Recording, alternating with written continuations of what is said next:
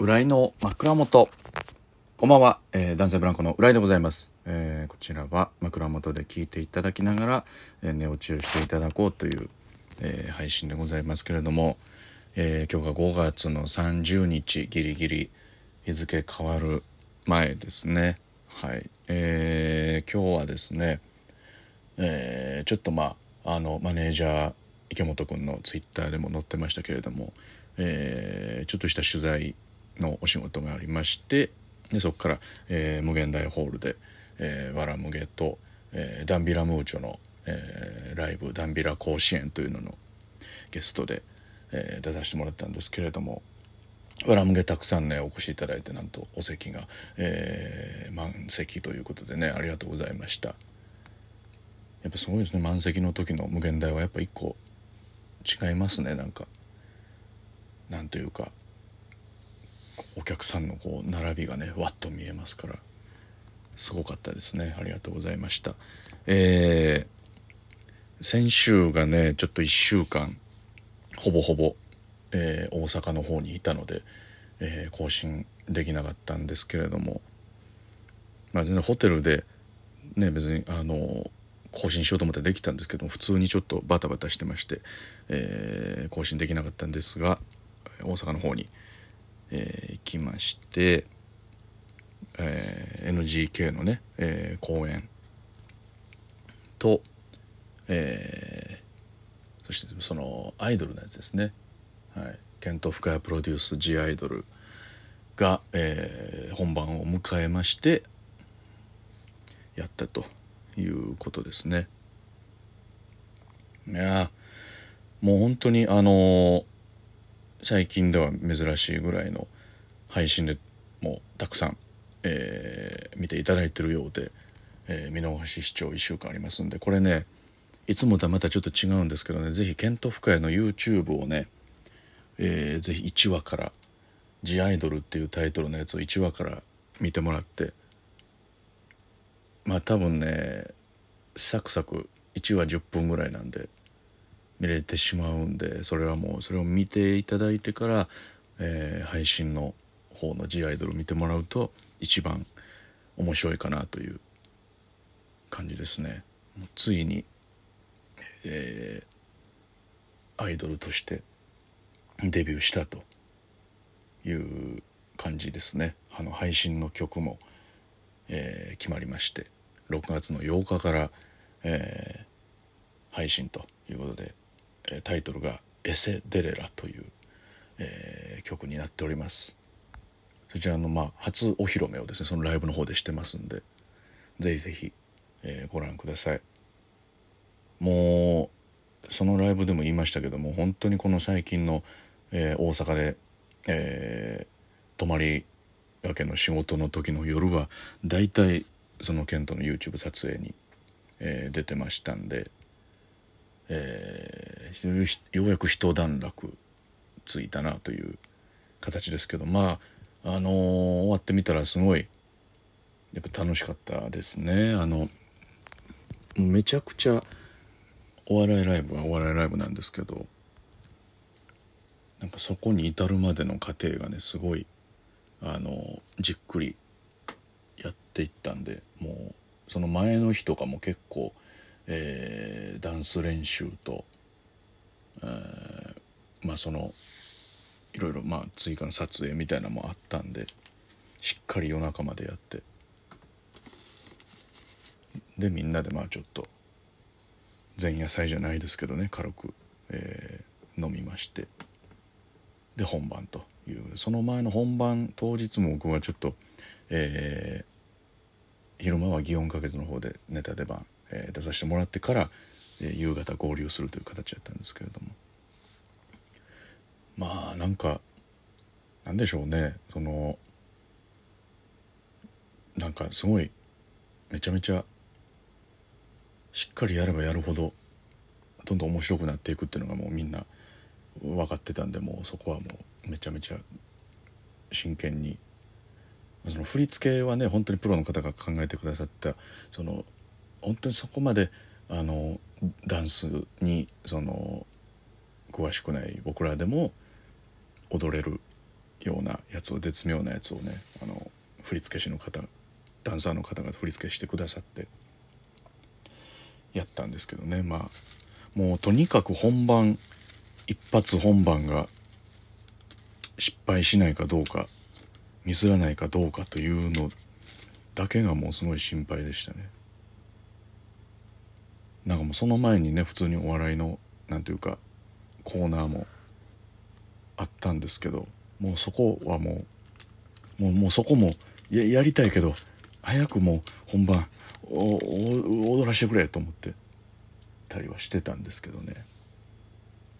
まあまあ多分僕は割とそこまで大きなミスもなく終われたかなという感じでしたけどね。すごかったですね。なんかお笑いライブの熱気じゃなかったですね。もう全然また別のこれがアイドルライブのあのー、なんか見られ方なのかっていう感じがしましたね。これはもうぜひぜひもうまだまだもうちょっと続くみたいなのではい。でねそのもう本当にプロの人に頼んでるから作曲の方をね。だからもう本当にもう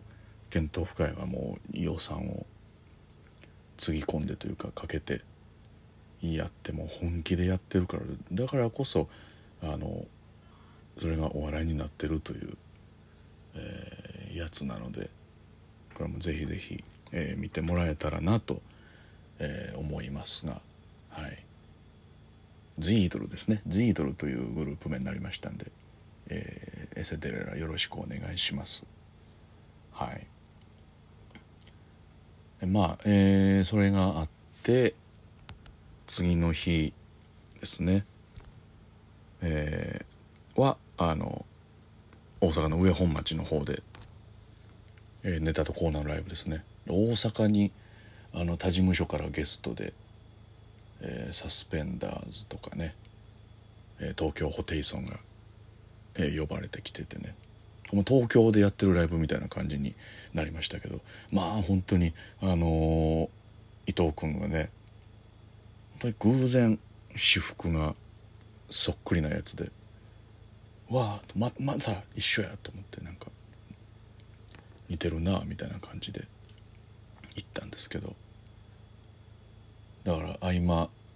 伊藤君とコーヒーをあのビスケットブラザーの原田と飲みに行ったりしてでもその会場近くのねあの小学校がねあの看板にあの、えー、生きるに魂の小学校って書いてあってあれこれなんて読むんだろうなみたいな。生きる魂。ななんだろうねみたいな。えー、上根上根かなみたいな話を伊藤君と原田としてて。でも生玉神社ってあるから生玉じゃないのかみたいな。でもそんなえー、こんな近いとこ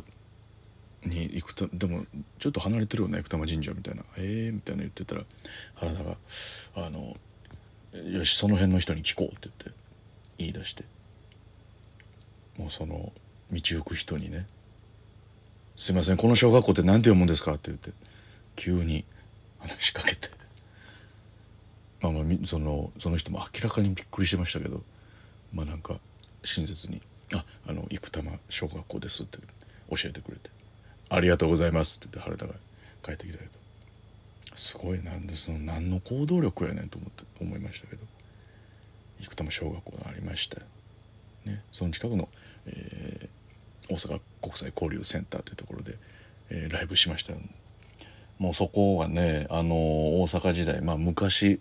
ですけどあのキングオブコントの、えー、1回戦をそこの会場で、まあ、ホール自体は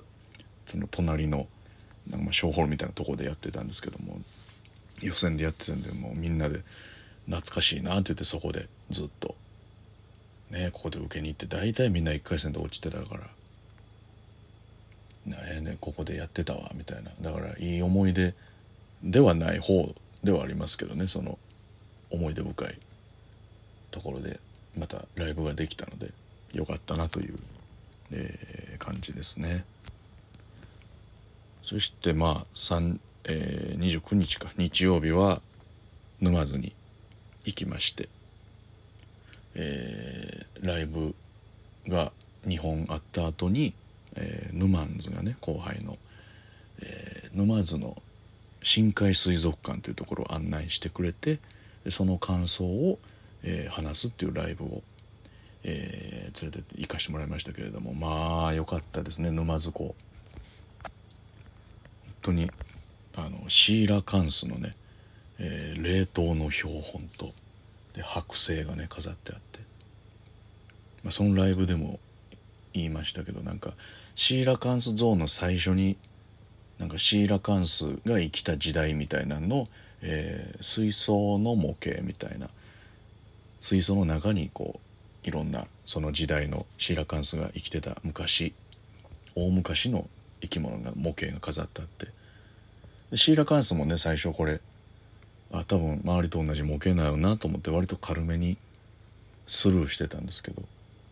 でそのコーナーの最後の方であのシーラカンスのあの水族館のねあのスタッフの方がなんかこう説明する講演会みたいなのがちょうど時間があって。来てで始まって聞いてたらあの、えー、シーラカンスこの水族館には5体いまして、えー、ここにある剥製とこの冷凍のね2体とで表の水槽の方にも3体あの、えー、剥製飾ってます。ああれも剥製やったんやみたいな。あそうそうやったんやってそして聞いたらヌマンズもそこで初めて知ったって言って「いや知らなかったです。あれもあの剥製だったなんて」って言って、まあ、そういうびっくりしながらの話もしてますんで、えー、もう明日で終わっちゃうのかな？配信は。ぜひぜひそれも見てほしいなと思いますけれども。はい、えー、ということで、えー、ありがとうございました。おやすみなさい。